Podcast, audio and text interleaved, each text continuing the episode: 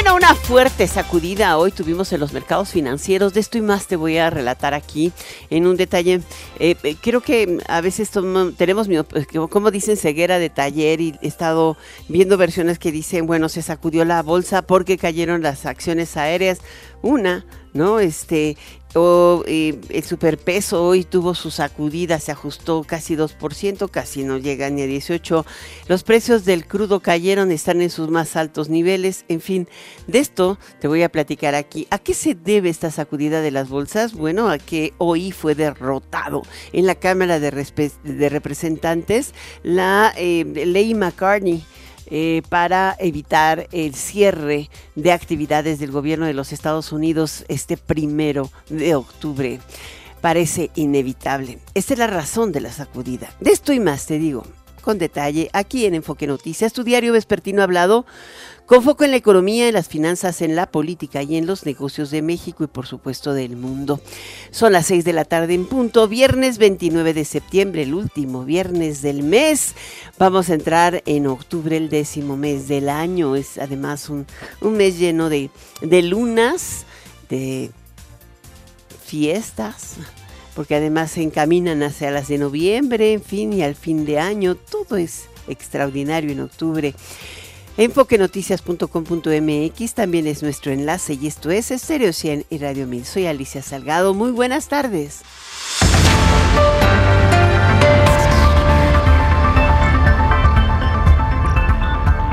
Bueno, te digo, hoy eh, finalmente fue eh, derrotada, o sea, digo, no se va a poder eh, facilitar o mejorar las condiciones para llegar a un acuerdo. Todavía tienen hoy en la noche, mañana para evitar el cierre parcial del gobierno de los Estados Unidos que podría eh, ocurrir a partir del día primero. Yo creo que el Tesoro y también la Oficina del Presupuesto están empezando los ensayos de qué van a cerrar.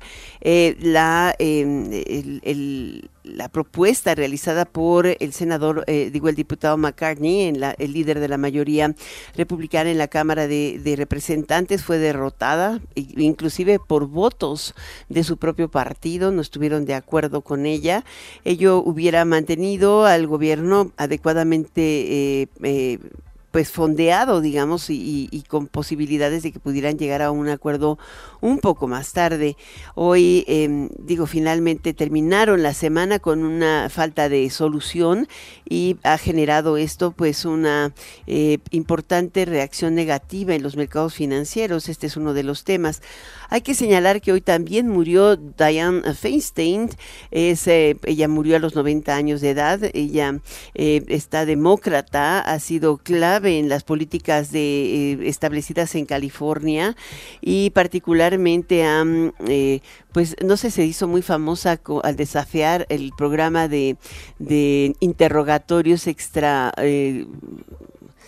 ilegales realizados por la CIA durante algunas décadas y esto la ha mantenido en el tiempo, pero era ella un elemento importante del consenso normal que se lograba entre republicanos y demócratas en esta gerontocracia que se ha instalado no solamente en el Congreso, sino también en la, en las, en, la, en la en la, en la vida republicana y en la vida democrática de los Estados Unidos.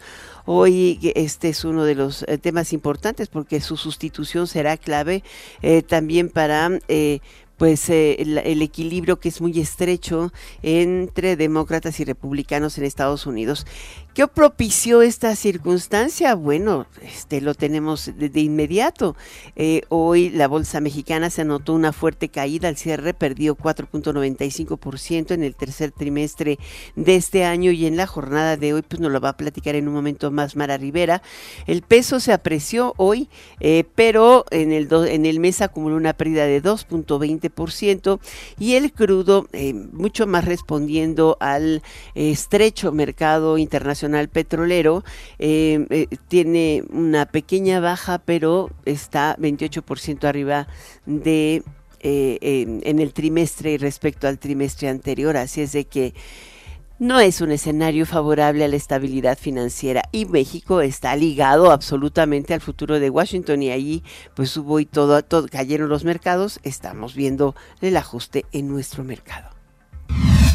El presidente López Obrador recibirá la próxima semana al secretario de Estado, Anthony Blinken, quien junto con una delegación norteamericana viajará a nuestro país.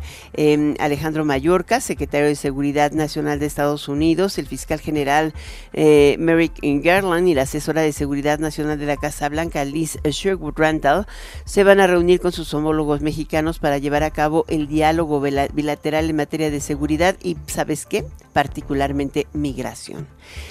En tanto, a través del diálogo económico de alto nivel, México y Estados Unidos, eh, realizado hoy en Washington y al que asistió la, la secretaria, las, asistieron las secretarias de Economía, eh, Buen Rostro y también em, Alicia Bárcena, se acordó fortalecer la seguridad en la frontera para contener el tráfico de fentanilo y hacer más ágil el cruce en materia comercial. problema hoy está dañando fuertemente las exportaciones mexicanas. Hoy la AMIA llamó al gobierno mexicano a actuar en consecuencia y a establecer todo lo que sea necesario de diálogo para que Texas deje fluir el flujo de mercancías hacia los Estados Unidos y de Estados Unidos a México. Eh, lo mismo está ocurriendo en, eh, en la frontera de Ciudad Juárez o en la frontera de Tijuana. Es un verdadero problema. Vamos contigo, Ricardo Trejo. Alicia Auditorio de Enfoque Noticias, agilizar la seguridad fronteriza, así como avanzar en la modernización del cruce de mercancías para evitar la interrupción del comercio bilateral, fueron parte de los acuerdos a que llegaron las delegaciones de México y los Estados Unidos al término de la reunión plenaria del diálogo económico de alto nivel que se realizó en Washington. El secretario de Estado de la Unión Americana, Anthony Blinken, reconoció que se trabaja en el rubro de la seguridad en la frontera con el propósito de frenar el ingreso del fentanilo, así como el cruce de armas ilegales a México y evitar que éstas lleguen a los grupos delictivos. En voz de una traductora, escuchemos. Nuestro socio México y otros países del mundo, porque este es un reto en el mundo. Muchos de los precursores químicos que se usan para fabricar el fentanilo se fabrican muy muy lejos, luego llegan a México, se convierten en fentanilo y se envían a través de la frontera. Tenemos que afrontar esa parte de la cadena. Vemos otros opioides sintéticos que están causando daños alrededor del mundo. También tenemos una responsabilidad en lo que respecta a las armas que están llegando a México y que ayudan a alimentar la violencia. Al hacer uso de la palabra, la canciller Alicia Bárcena manifestó toda la disposición del gobierno federal por contribuir a frenar la cadena de suministro para la elaboración del fentanilo y demás drogas sintéticas, y ante la propuesta de legisladores republicanos para retirar fondos a México en materia de seguridad, la canciller dijo que seguramente esta no será aprobada por el Congreso estadounidense. Escuchemos. Sabemos que hay esta, esta, digamos, esto que han dicho algunos republicanos. No creemos que pase finalmente, pero lo que sí nos interesa es que eh, la comunidad de Estados Unidos sepa que México tiene un gran compromiso por apoyar en el combate al tráfico de drogas sintéticas, fundamentalmente fentanil. Yo creo que eso es lo que más me interesa transmitir, que estamos muy interesados en colaborar, en cooperar, en hacer todo lo que esté a nuestro alcance para controlar todo lo que es la cadena de valor, eh, la cadena productiva, digamos ilegal de los precursores y del fentanilo. Asimismo, rechazó que el presidente López Obrador minimice la violencia que se registra en los estados como Zacatecas, Guerrero y Chiapas. Así lo dijo lugar que México no minimiza el problema de la violencia en los estados que usted menciona. El presidente lo ha abordado directamente todos los días, de lunes a viernes. Se sostiene una reunión del Gabinete de Seguridad en donde se analiza cuáles son los problemas que está enfrentando el país y sobre todo se han analizado y se analizan con cuidado los estados que usted menciona, Zacatecas, Guerrero, Chiapas. Sin duda, el tráfico de armas es uno de los problemas críticos y efectivamente estamos trabajando con Estados Unidos al hacer uso de la palabra, la secretaria de Economía Raquel Buenrostro estimó que para marzo próximo podría haber una resolución sobre el tema del maíz en el marco del TEMEC. Así lo dijo. Ya hay mecanismos preestablecidos, es un procedimiento, hay plazos determinados, inicia con la, la, instalación de un panel que es el que va a resolver y concluye con la resolución final. En este momento estamos en la conformación del panel y para mediados de marzo más o menos considerando los tiempos legales, podemos estar teniendo una resolución final. Ahorita es nada más trabajo de los panelistas y de los abogados hasta obtener el resultado final. Quedó de manifiesto que México y los Estados Unidos trabajan para convertir a América del Norte en la región con las cadenas de relocalización más fuertes en semiconductores, con la generación de empleos bien remunerados. Alicia, por el momento el reporte para el auditorio de Enfoque Noticias, quedamos al pendiente.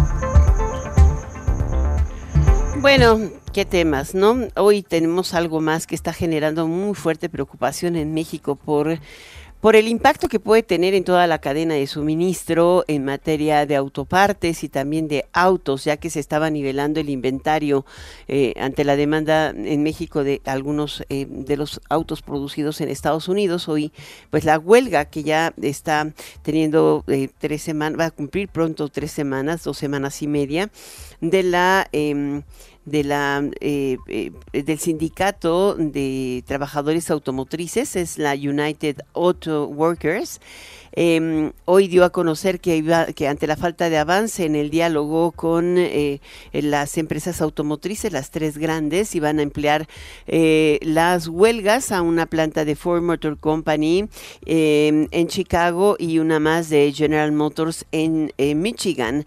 Y que mientras no se alcance un acuerdo, simple y sencillamente van a seguir aumentando los cierres. Em, dice que en el caso de la empresa de Stellantis, donde la Chrysler, tú sabes, eh, eh, están siendo eh, llevadas pláticas por separado porque eh, la compañía les entregó una propuesta en el que está haciendo eh, respondiendo de manera significativa a sus demandas, incluyendo algunos ajustes en el costo de vida. En estas pláticas, alrededor de 7 mil trabajadores de cerca de 18 mil miembros en strike podrían quedar sin trabajo, pero en condiciones diferentes porque podrían pasar a otras em, eh, plantas, es lo que dijo hoy este sindicato. El sindicato tiene 1.400, eh, no, 146 mil trabajadores, no, no creo que es chiquito, al contrario.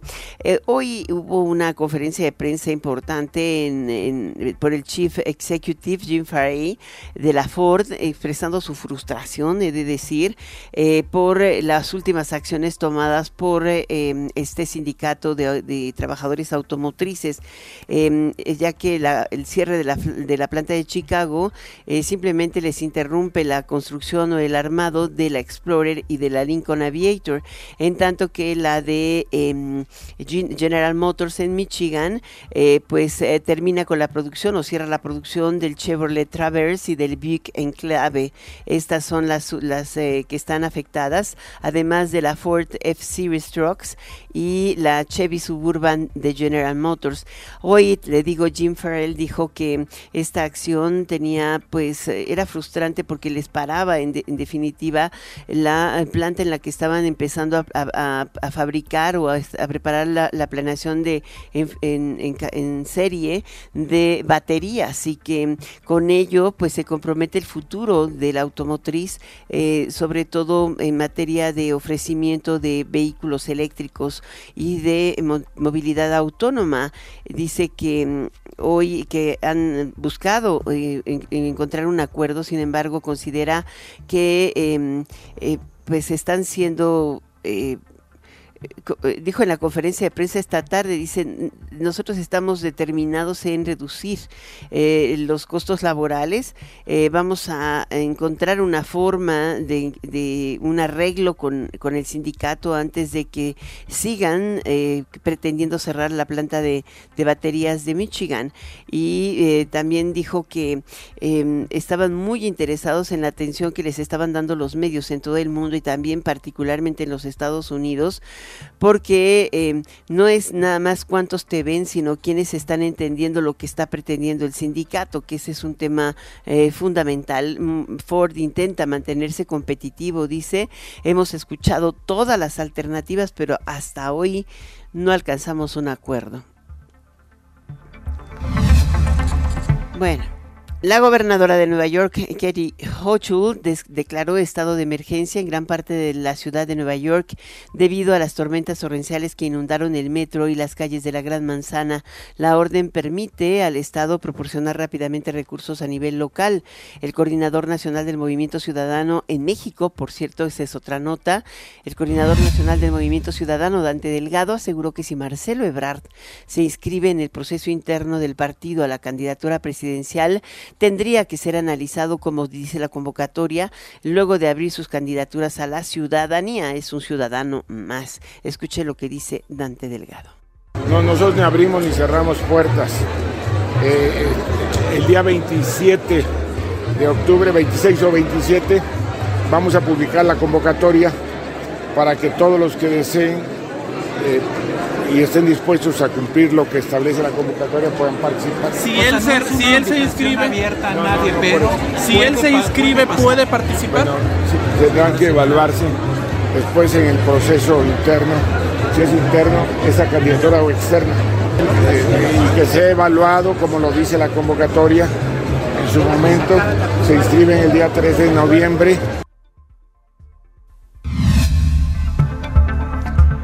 Bueno, y aquí en México, el Servicio de Administración Tributaria dijo que en los primeros cinco años del gobierno del presidente Andrés Manuel López Obrador alcanzó la mayor recaudación de impuestos desde que se tiene registro, eh, con 16.9 billones de pesos del 2019 a agosto de este año, un crecimiento del 16% frente a los primeros cinco años del gobierno del expresidente Peña Nieto.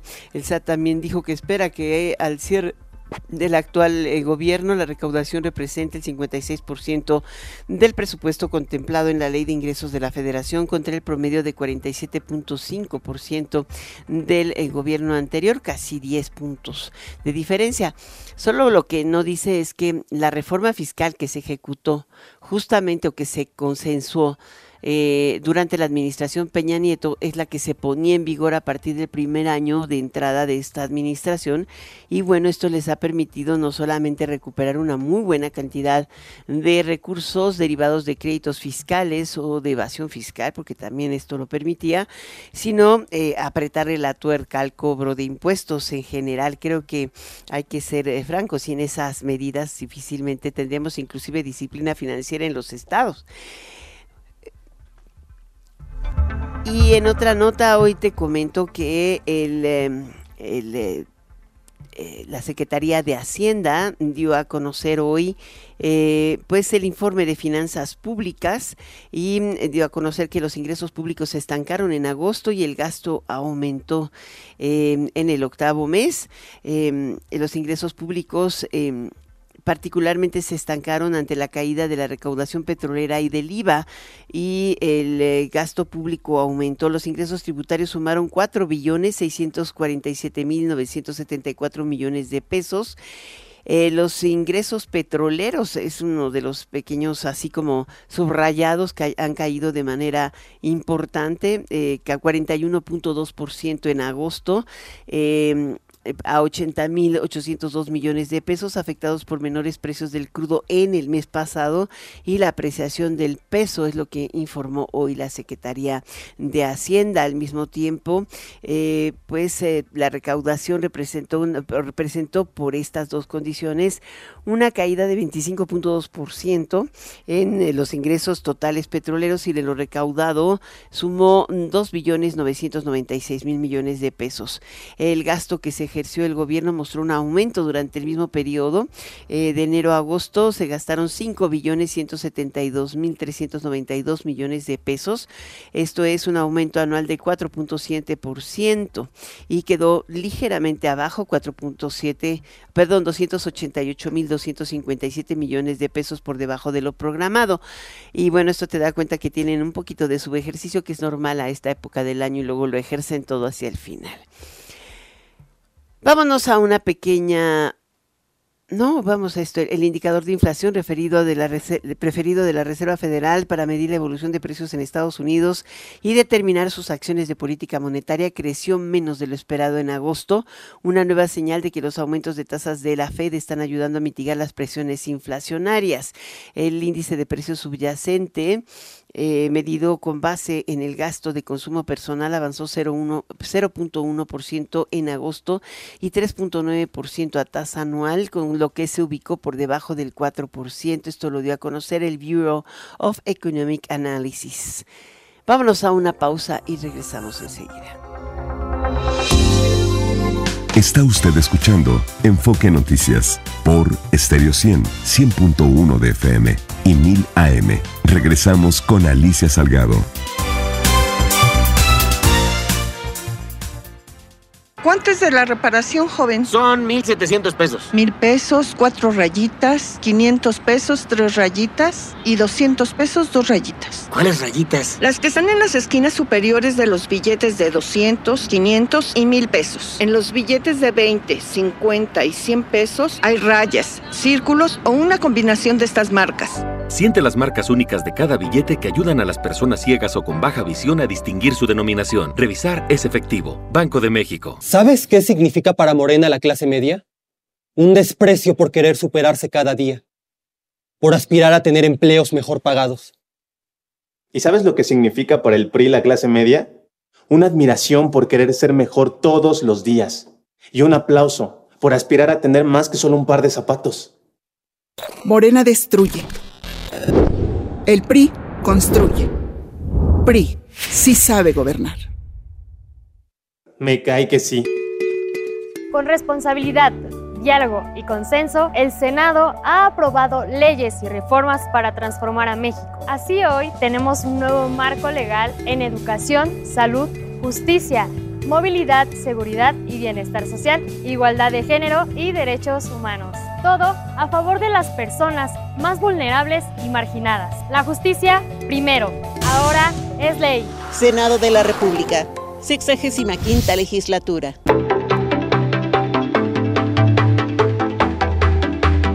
Escuche Enfoque Noticias, emisión vespertina, con Alicia Salgado, en transmisión especial desde León, Guanajuato, en los trabajos de la Industrial Transformation México 2023. A través de Stereo 100, 100.1 de FM, Radio 1000 AM, en enfoquenoticias.com.mx y en todas nuestras redes sociales. Enfoque Noticias, claridad en información.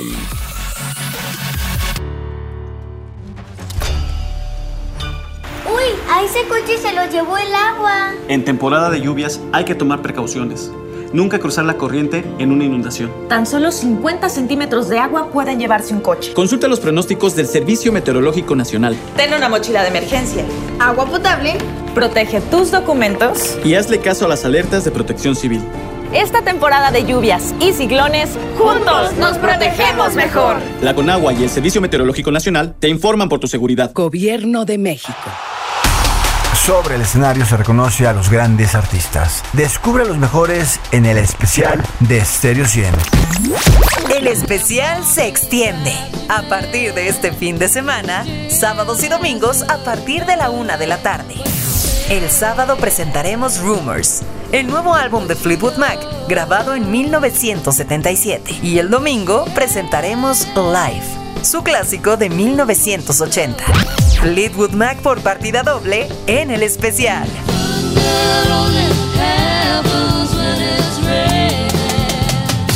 Todos los fines de semana tienes una cita con lo mejor de la música en vivo en el especial. Estéreo 100, siempre contigo. Enfoque Noticias con Alicia Salgado por Stereo 100, 100.1 de FM y 1000 AM. Continuamos. Bueno, hemos tenido dos noticias importantes en las últimas semanas. La primera eh, salió hace una, eh, el, miércoles de la semana antepasada, por eh, la decisión de la Reserva Federal de Estados Unidos de mantener sin cambio su tasa de referencia, pero también con este anuncio que ha generado un impacto cada vez mayor en los mercados de que la inflación, aunque ha ido cediendo, no tiene el ritmo suficiente ni está llegando a la meta de eh, que, se, normalmente se plantea eh, el Banco Central de los Estados Unidos. Em, y por ende podría ser mucho más prolongado el tiempo en el que mantenga ese nivel de tasas, según esto, altas para este mercado. Claro, después de casi década y media de tasa cero, las ven muy altas. Pero en México también, ayer te lo comentábamos, aquí tuvimos la entrevista con Victoria Rodríguez Ceja, la gobernadora del Banco de México, en la que nos dice que su preocupación por la inflación subyacente y en particular por el sector servicios nos, y la forma en que se ha comportado este específicamente este, estos dos eh, rubros, pues le han hecho extender el periodo de referencia para alcanzar la meta hasta el, el tercer trimestre del 2023 25 y por el otro lado ajustar al alza su la trayectoria de la inflación que ellos esperan. Tema complicado. Para eso vamos a platicar con Alonso Cervera. Él es eh, pues economista en jefe, director ejecutivo de estudios y asuntos públicos y jefe de gabinete de Banco Santander. ¿Cómo estás, Alonso? Muy bien, Alicia, muy buenas tardes. A ver, ¿qué opinas de, la, de, de, las dos decisiones y cómo nos va a afectar la manera de andar? O sea, ¿qué crédito caro para siempre?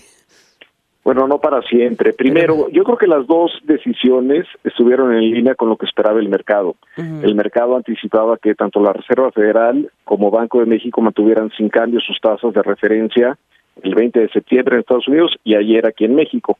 Sin embargo, eh, el mensaje en cada comunicado es muy claro. Primero, la Reserva Federal nos dice, es probable que tengamos que subir la tasa al menos una vez más en Estados Unidos en lo que resta del año uh -huh. y que el próximo año no la bajemos tanto como creíamos. Uh -huh. Puede ser que la bajemos, pero no tanto, tal vez 50 puntos base y no los 100 que proyectábamos hace tres meses. Uh -huh. Y aquí en México, la guía que nos dio ayer el Banco de México es la misma que nos ha dado desde hace varios meses que la tasa de referencia se mantendrá en el nivel actual por un tiempo prolongado. Creo que el mensaje en México es claro. Veremos eh, la tasa actual de referencia a 11.25% en ese nivel durante varios meses más. Lo platicamos en este espacio hace seis semanas, que iba a ser bien importante qué decía Banco de México el 28 de septiembre. No cambió el mensaje y entonces es muy improbable ver bajas en la tasa en México en noviembre o en diciembre y parece que no le corre prisa al Banco de México y que, que viviremos con una tasa alta a los niveles actuales al menos eh, durante los primeros meses del 2024. Ahora, es evidente que la inflación se ha ido cediendo terreno en el periodo que, Banco, de México aumentó tu, su perspectiva de crecimiento de la inflación, un, un, una décima de punto, tampoco eh, demasiado, pero la aumentó y eso es eh, sustancial porque todavía no conocemos los datos de inflación al cierre de septiembre y pues ya para el tercer trimestre traes un aumento y para el último trimestre otro aumento. Eh, ¿Por qué sector servicios? ¿Qué es lo que está influyendo? ¿El mejoramiento del ingreso salarial? Eh, ¿La liquidez de las pensiones a los sectores más populares o a las personas de adultos mayores? O sea, ¿es esta liquidez o esta robustez económica basada en el consumo que no se mueve por nada? ¿Qué le preocupa? Yo creo que la inflación de servicios siempre está impactada por las negociaciones salariales. Y lo que estamos viendo en México, Alicia, es un mercado laboral muy apretado. Tenemos la tasa de desempleo más baja en décadas. Eh, muchos estados nos platican en Santander, eh, empresas nos dicen lo difícil que es contratar gente, lo difícil que es retener a la gente porque se pelean a los trabajadores y las negociaciones salariales son muy generosas para el trabajador. Eh, el incremento al salario mínimo también ha sido generoso y probablemente también lo sea para el 2024. Entonces eso le pone un piso al descenso a la inflación de servicios. Y también, como bien apuntas, la economía mexicana, y también lo dijo ayer el Banco de México muy claramente, ha sido más resiliente de lo que se esperaba. Vamos a acabar creciendo este año por arriba del 3%, cuando a principio de año se pensaba que íbamos a crecer 1% o menos. Tenemos gran dinamismo económico, un mercado laboral apretado, generosas eh, incrementos en los salarios y eso te impide que la inflación de servicios caiga de forma contundente. Eh, la de mercancías ha caído porque los choques de la pandemia, los choques de la guerra de Ucrania, los precios de las materias primas se han desvanecido, el precio, el peso se ha apreciado, pero en el caso de servicios hay una resistencia a la baja y eso es lo que tiene muy en mente el Banco de México y lo que le impide bajar la tasa de referencia. Bueno, hay un tema también adicional que ojalá nos expliques. Eh, el tipo de cambio se ha estado moviendo en estos días, eh, eh, ha regresado o se ha acercado a los niveles de 18 pesos por dólar, no la rascó en algún momento, no en el interbancario, pero sí en el libre. y hoy vemos, se revaluó un día, pero ajustó 2.2% en, en un mes em, y la tasa no se movió. Muchos exportadores subrayan que si el Banco de México no baja la tasa y el diferencial sigue alto, seguirá el influjo de divisas y por ende el superpeso y le dañará a sus exportaciones. Eh, al Banco de México evidentemente no le importa el superpeso. O parece, porque finalmente le ayuda también a que baje la inflación, ya no sé. Yo creo que el superpeso le ayuda al Banco de México en la medida en que eh, la inflación de mercancías si pensamos qué importamos hacia México y si importas a 17 pesos por dólar en lugar de 18, pues nos conviene, es más barata la importación. Entonces yo creo que le ayuda por el lado de eh, una menor inflación de mercancías. Eh, la realidad, Alicia, es que si vemos las cifras de exportaciones mexicanas en lo que va del año, los exportadores tienen poco de qué, de qué quejarse. Eh, la economía americana la economía de Estados Unidos nos está comprando mucho más que al resto del mundo. Las exportaciones hacia Estados Unidos que crecen son las mexicanas, no las del resto del mundo. Entonces, claramente hay un proceso de reubicación de empresas, de regionalización, y las empresas americanas, y me refiero a ellas y al mercado americano, porque ahí exportamos más del 80% del producto mexicano. Ellos quieren comprarnos más y los exportadores mexicanos en muchos casos no se dan abasto por esta demanda, entonces no tienen mucho de qué quejarse por el lado del peso, la demanda es brutal, yo creo que se quejan más por la capacidad de producción, de distribución, de logística, que por el superpeso. Entonces, por ahí yo no noto que los decibeles sean muy altos en cuanto a las quejas del superpeso. Ahora, el, último punto de, este, de esta ecuación, el mercado energético se, está, se ha apretado en estos días, particularmente por la decisión de Rusia de ya no vender petróleo y diésel, sobre todo a los países africanos, y eso lo coloca en una circunstancia medio complicado al mercado, eh, dado que ni Rusia ni eh, Arabia están aumentando sus, su, la colocación de crudo en el mercado internacional. Eh, llegó a estar muy cerca de los 100, ya se bajó, están cerca de los 90 los crudos marcadores, pero esto le pega a los precios energéticos en una coyuntura difícil porque se viene el invierno. ¿Crees que esto pudiera alterar o impactar de forma mayoritaria o de forma más permanente el tema de la inflación? O sea, ¿tendrá el gobierno mexicano capacidad fiscal como para seguir financiando el eh, eh, o, no transmitiendo al consumidor el precio de los energéticos? Me da la impresión que el subsidio a la gasolina va a seguir eh, ahí. Eh, claramente, si el precio del crudo y de la gasolina sigue subiendo afuera, nos va a costar más aquí en las finanzas públicas, pero veo muy improbable que ese incremento en precios internacionales lo quieran trasladar al consumidor mexicano, sobre todo en miras del calendario electoral que tendremos el próximo año. Eh, en materia de inflación no nos pega mucho porque pues el precio de la gasolina seguirá bastante controlado. A quien le pega será a los países desarrollados, donde el precio de la gasolina sí fluctúa libremente, y eso va a complicar la narrativa de baja de tasas y pondrá más presión y más nerviosismo a qué tanto más tienen que subir las tasas allá si el precio del petróleo sigue subiendo, porque otra vez, allá el precio de la gasolina sí fluctúa, sí impacta a la inflación en general, y pues si de repente la inflación en general se da la vuelta y empieza a subir, pues la narrativa para la Fed o para el Banco Central Europeo de a ver cuándo empezamos a bajar, se retrasa y se complica.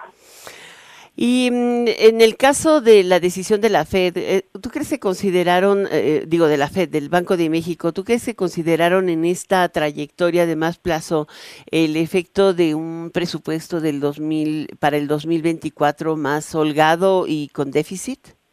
Me da la impresión que el incremento en los pronósticos de inflación que anunció ayer Banco de México directa o indirectamente refleja la mayor holgura fiscal que habrá en el país, eh, el mayor estímulo fiscal, vaya. Eh, vamos a tener un déficit mayor que el, que, el que se anticipaba. Eh, entonces, si bien no lo mencionan en el comunicado, y, lo evaden. y, llamó la atención y algunos dijeron, bueno, no les preocupa mucho al Banco de México el, déficit fiscal. yo creo que entre líneas y en los números podemos reflejar o pueden reflejar ellos parte de esa preocupación y al final pues también nos dice Banco de México la economía mexicana ha sido más resiliente de lo esperado y crecimiento ha sorprendido al alza y eso en parte se debe yo creo al estímulo fiscal que ha habido y que habrá en el 2024. Entonces, si bien no hay una mención específica, explícita de las finanzas públicas en el comunicado de ayer de Banco de México, yo creo que por ahí parte del incremento en la inflación, en el pronóstico de la inflación, puede obedecer al mayor estímulo fiscal que se prevé para el próximo año. Creo que este, esto nos deja casi todos los temas cubiertos. Muchísimas gracias, Alonso Cervera. Ya solo creo que nos faltaría ver qué tanto está afectando al crédito ya colocado en el sector formal las altas tasas, pero cuando vemos los resultados de los del sistema financiero, al menos hasta el cierre de julio, pues no parecía tener muchísimo efecto sobre el, crédito, ni siquiera el consumo. Eh, está creciendo a tasas de doble dígito. Sí, y eso nos sorprende. A nosotros en Santander vemos un crecimiento muy robusto del crédito, eh, demanda de crédito en todos los segmentos. Y yo creo que otra vez volvemos a con lo que empezamos, con un mercado laboral apretado, con una economía resiliente que sorprende favorablemente, pues puedes explicar la mayor demanda de crédito y las tasas no muerden, no afectan a esa demanda por crédito y ante esa perspectiva Banco de México dice pues ¿para qué las bajo? Si la economía viene bien y el crédito está creciendo, pues hay menos argumentos para hacer el caso de que las tienen que bajar, ¿no? Pues ahí tienen ustedes a un experto de verdad, Alonso Cervera, director ejecutivo de Estudios y Asuntos Públicos y jefe de gabinete Banco Santander, economista en jefe, punto, de Banco Santander. Muchas gracias. Gracias a ti, Alicia. Buenas tardes. Muchas gracias. Vamos ahora con eh, Mara Rivera y el cierre de mercados. Gracias, Alicia, auditorio de Enfoque Noticias. El peso cerró septiembre con una depreciación de 2.26%, o que es lo mismo 38 centavos, cotizando alrededor de los 17.42 pesos por dólar, con el tipo de cambio tocando un mínimo de los 16.97 y un máximo de 17.81. La especulación de que la Reserva Federal ahora hará otro incremento en la tasa de interés antes de que termine el año y que mantendrá la tasa en un nivel más elevado de lo anticipado en 2024 llevó a una caída en el ánimo de los inversionistas. La Bolsa Mexicana de Valores retrocedió 1.33%, colocando al principal indicador en las 50.874 unidades. En Nueva York, el Dow Jones pierde 0.47%, pero el Nasdaq gana 0.08%. Hasta aquí los números. Muchas gracias, Mara Rivera. Voy a un corte comercial y regreso enseguida. Está usted escuchando Enfoque Noticias por Stereo 100, 100.1 de FM y 1000 AM. Regresamos con Alicia Salgado.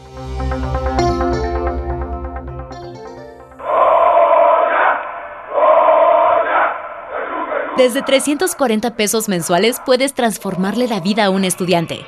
Súmate y dona a Fundación UNAM. Mi nombre es Carlos Octavio López Ruiz y estudio la carrera de composición en la Facultad de Música de la UNAM. Como yo, muchos de mis compañeros se ven beneficiados por este programa, por eso invito a donar a las personas que están en la posibilidad de hacerlo. Su donativo ayuda a que podamos continuar mejorando y ofrecer música de calidad para el público. Súmate a Fundación UNAM. Fundación UNAM 30 años de hacer posible lo imposible.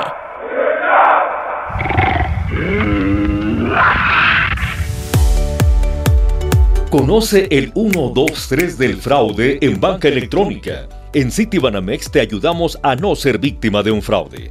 Recuerda, nosotros nunca te vamos a pedir que 1.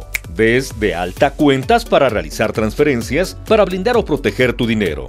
2 compartir claves de tu NetKey, códigos que recibas en tu celular o escanear códigos QR. 3. Claves o contraseñas para actualizaciones de software ni sincronizar dispositivos. Si te piden información confidencial, es fraude. Repórtalo a Citibanamex Resuelve o City Service. 123 Juntos contra el Fraude. Siente el máximo confort de un abrazo a todo tu cuerpo. Te mereces un Con Pymes City Banamex puedes participar para ganar un millón de pesos realizando tus pagos en Bancanet Empresarial. Además, podrás obtener hasta 3,600 pesos en bonificaciones. Con City Banamex, gana más. Consulta bases de promoción en www.citibanamex.com diagonal pymes. Enfoque Noticias con Alicia Salgado por Stereo 100, 100.1 de FM y 1000 AM. Continuamos. Bueno, eh, ¿tú te has preguntado qué tiene el iPhone 15 de diferente? Algunos dicen que podría ser así como que eh, la conexión clara hacia la inteligencia artificial. Ricardo Carión, ¿cómo estás? Él es el líder en tecnología y negocios enfocado en transformación digital. Conoce mucho de criptos, de NFTs, Web3, metaverso. Es Mr. Metaverso, Ricky. Hola, Alicia, ¿cómo estás? Buenas tardes. Bien, querido Metaverso, ¿hoy qué nos tienes? Bueno, les quiero hablar el día de hoy acerca del lanzamiento que realizó recientemente Apple del iPhone 15 y del iPhone 15 Pro. Hay varias cosas por ahí que están saliendo, que están pues de las más interesantes. Pareciera, por lo menos físicamente, es muy parecido a, las, a los últimos teléfonos desde el 11 para acá pero por otra parte pues tiene algunos cambios importantes. Vamos a ver los cambios. El primero, finalmente Apple está ya dejando a un lado el estándar Lightning, que es este estándar que ha utilizado siempre para carga de dispositivos y lo está abandonando y ahora los iPhones van a traer el estándar USB de tipo C, que es un estándar que ya es bastante utilizado en dispositivos Android, inclusive en algunos otros dispositivos de Apple, ya se está utilizando bastante este tipo de, conector, el USB-C. Es un conector eh, pues bastante más rápido y con esto pues ya está saliendo Lightning. Si nos vamos ya a otra serie de características, Apple por ahí en el iPhone 15 está expandiendo un concepto que presentó en el iPhone 14 que se llama Creative Island. ¿Qué es Creative Island? Pues es esta pequeña islita que se forma alrededor de este hueco que hay para la bocina en el teléfono y para la cámara de selfie. Ahí hay un espacio negro que simple y sencillamente queda ahí en la parte superior de la pantalla sin usar. Apple lo está expandiendo el uso porque ahora le está empezando a dar cierto uso a ese espacio. Entonces de ahí empiezan a salir ya ciertas notificaciones, empieza a haber cierta interacción con ese espacio lo cual pues es una manera muy creativa de hacer las cosas. Ese Dynamic Island empezó en el iPhone 14 pero solamente en el Pro y ahora con lo que está haciendo Apple es que lo está llevando al iPhone 15 a toda la gama. Entonces vamos a tenerlo disponible en toda la gama del iPhone 15. Otras cosas, vienen dos nuevos chips, el A16 y el A17, el A16 para el iPhone 15 y el A17 para el iPhone 15 Pro. Lo que tiene más interesante la 17 es que ya tiene un cierto tipo de procesamiento muy avanzado, de hecho es un, chip con seis núcleos, a diferencia del 16 que es de cinco, en donde este nuevo chip va a poder captar video en 3D y ese video en 3D se va a poder utilizar en este nuevo equipo que anunció Apple que no ha sido liberado todavía, pero que anunció que son los Apple Vision Pro, que son estas gafas, estos lentes de realidad virtual con el Apple iPhone 15 Pro, con el A17, vas a poder filmar video en, 3D que vas a poder ver con tu dispositivo Apple Vision. Entonces, súper interesante. Finalmente le están dando también un ajuste en la cámara. La cámara ya pasa a ser una cámara de 48 megapíxeles. Se había quedado un poco el iPhone retrasado de otros teléfonos. Entonces ya tiene una cámara de 48 megapíxeles en las tres lentes que están en el Pro, sobre todo, ya tiene también una lente de telefoto como una lente gran angular y una de lo que le llaman un ultra gran angular. En el iPhone 15 tenemos cuatro veces el zoom óptico, a diferencia en el 14 tenemos solamente dos veces el zoom óptico, entonces está teniendo el doble de zoom óptico en el iPhone 15 comparado con el 14 y en el Pro está yendo a 10 veces el zoom óptico. Entonces también otra característica interesante. El USB, y esta es una característica que es un poco controvertida, el USB-C lo está introduciendo tanto en el iPhone 15 como en el iPhone 15 Pro. Solamente que en el iPhone 15 el USB lo están poniendo con el estándar USB C2, que es un estándar de cierta velocidad de carga y de transferencia de datos que es muy similar al Lightning. Entonces algunas personas dicen, bueno, pues le están poniendo un USB-C que es velocidades de carga mucho más rápidas, tanto de carga de datos como de carga de poder, eh, y están dejándolo de lado porque lo están haciendo con el USB 2. Realmente el que tiene el soporte a USB 3, que tiene transferencias mucho más rápidas y carga mucho más rápida, es el iPhone 15 Pro. Entonces, ahí se está estableciendo Apple una diferencia. Sí está soportando USB-C tanto en 15 como en 15 Pro, pero en 15 solamente con el estándar USB 2 y en el 15 Pro con el estándar USB 3. Entonces, bueno, pues estas son algunas de las características alrededor del iPhone 15 y del 15 Pro. La otra característica súper interesante en el 15 Pro, pues es que ahora tiene una carcasa de titanio, ¿no? Está teniendo este, este material que es un material súper resistente y a la vez súper ligero que es el titanium, en donde pues sí está haciendo una, estableciendo una diferencia con el iPhone 15 que, que pues tiene una carcasa en, en aluminio tradicional. Entonces pues estas son las novedades que tenemos con el lanzamiento de, del iPhone 15 de Apple y un poquito la controversia de si le pusieron el USB-C, ¿por qué no soportaron USB 3 en toda la línea?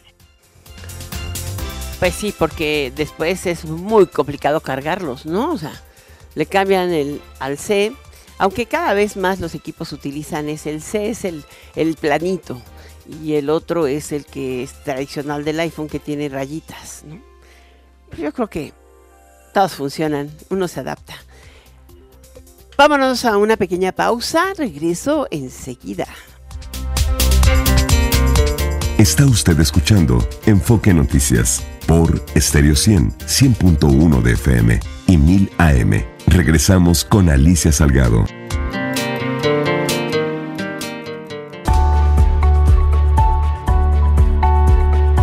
Cambiemos un poco de tema, porque sé que tú, sí, tú que tienes una pyme, ¿cómo te caería un millón de pesos? Por supuesto, nada mal. Ya te imaginaste, ¿no? Te puede ayudar a expandir tu empresa y hacerla más sólida de lo que ya es. Maquinaria, digitalización, mobiliario. ¡Un millón de pesos! Además de que podrás obtener hasta 3.600 pesos en bonificaciones. Atentos, porque a continuación sabrás por qué con Pymes Citibanamex gana más. Con Pymes Citibanamex puedes participar para ganar un millón de pesos realizando tus pagos en Bancanet Empresarial. Además, podrás obtener hasta 3.600 pesos en bonificaciones. Con Citibanamex gana más. Consulta bases de promoción en www.citibanamex.com diagonal pymes. Esta es la agenda de eventos que propone Estéreos y Estéreos. Paul McCartney, 14 y 16 de noviembre, Foro Sol. Corona Capital, 17, 18 y 19 de noviembre. Autódromo Hermanos Rodríguez. Tú puedes ser nuestro invitado especial. Escucha a Dani Inurreta y Lili Musi y gana tus accesos. Stereo 100, siempre contigo. Descubre el soporte ideal para un sueño saludable toda la noche. Te mereces un Silly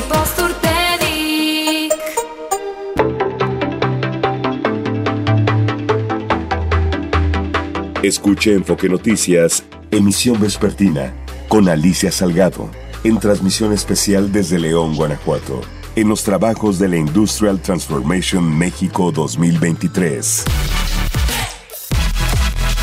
A través de Stereo 100, 100.1 de FM, Radio 1000 AM, en enfoquenoticias.com.mx y en todas nuestras redes sociales. Enfoque Noticias, claridad en información.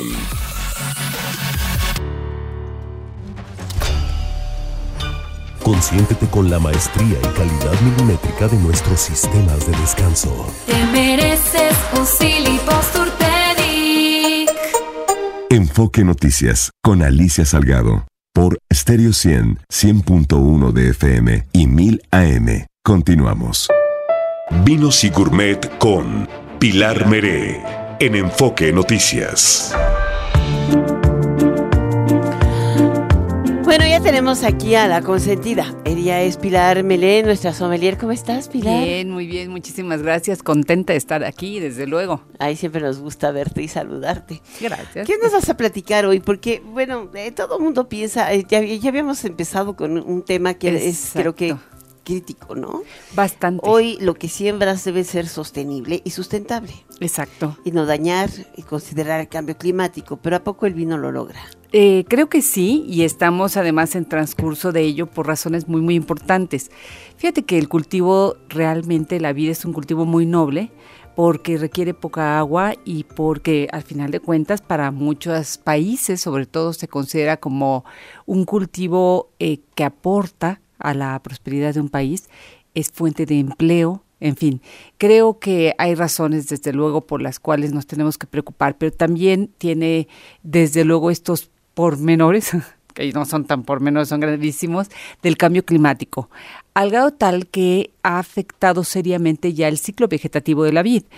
Hace unos años yo creo que todavía llegué a escuchar algún enólogo, productor, gente de campo en el mundo, que decían que no existía tal cambio, estoy hablando seguramente hace unos 10 años, pero hoy lo estamos viendo muy claramente con esa alteración, con eh, concretamente te podría decir que en algunas zonas de nuestro país las vendimias se han retrasado porque el cambio climático ha hecho por ejemplo, en, el, en la parte de Ensenada, que lleva bastante los primeros meses, pero después, que veníamos además de tres años de sequía, pero después ha habido un gran incremento en el calor y luego volvió a llover justo cuando se inició la vendimia. Entonces, esta alteración realmente hace que la uva esté totalmente desorientada, que ese ciclo vegetativo se altere y las vendimias pueden ser incluso un poco más tardías con el riesgo enorme, desde luego, que con estos cambios también se puedan incrementar los problemas de plagas y de enfermedades. Eh, lo que vemos de manera muy importante e inmediata en el caso eh, generalmente de todo el mundo es que al haber un cambio climático y un incremento en la temperatura, eh, la uva madura demasiado, madura rápido, concentra mucho azúcar y eso se va a convertir en alcohol. Está establecido por un acuerdo general que el grado de alcohol que debe tener un vino, salvo claro aquellos que están considerados vinos eh, sin alcohol, que ya existen, debe ir de 9, 9.5 como muy bajo, o sea, lo más bajo, hasta 14, 14.5.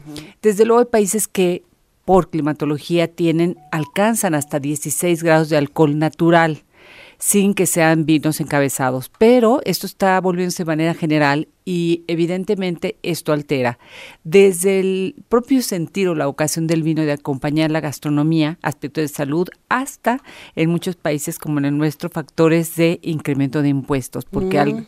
pasar de esos 14, 14, 5 eh, en cuanto a alcohol, pasan también a otra categoría y pagan más impuestos. Entonces, es un tema muy complicado. Eh, en realidad creo que el factor del agua también nos está afectando en general. Entonces, lo primero de lo que se habla es de un cuidado en cuanto al tema hídrico y después de la huella de carbono, que también tiene una alteración.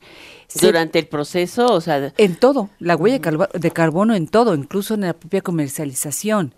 Se han tomado medidas, y esto es una tendencia general, a tratar de... de eh, van a existir otros empaques como ya existen las bagging box, las latas, etcétera, pero que las botellas tengan menos peso, porque eso al final va impactando. En otro terreno. El problema es que se pueden romper, ¿no? Y lo eh, cuidan. Sí, lo que pasa es que también con un factor em, mercadológico, si tú te fijas esas botellas, que la pura botella pesa un kilo. Y es por, porque esa botella da un mensaje, ¿no? De ser un vino de alta gama efectivamente, pero también hay que valorar si realmente eso va a tener un peso importante contra, desde luego, este otro factor que impacta seriamente la sostenibilidad. Eh, se hacen cosas, se han estado haciendo cosas en el mundo como que los niños tienen reservatorios, que es decir, que recolectan el agua de lluvia, eh, además de contar con pozos. En este caso en concreto se está hablando ya de un acueducto en la zona de Ensenada, pero tiene que ir un poco más allá. Se está regresando. Por la desalinizadora, ¿no? Exacto. Creo que finalmente están llegando a un acuerdo con Marina de Pilar para tener una desalinizadora en Ensenada que les pueda surtir de agua, o más bien... Eh, y agua buena, además. y, y reinfiltrar el... Exactamente, los mantos acuíferos. Los mantos acuíferos. Totalmente de acuerdo. Ahora, ay, perdón, es muy interesante también lo que está pasando porque así como en la elaboración del vino estamos regresando a, a cosas que se hacían anteriormente, ahora con experiencia, conocimiento y hasta tecnología, hacen vino en, en ánforas o en vasijas, también en el terreno específicamente del campo, que es de- desde donde debe de provenir todo, también. Entonces soy...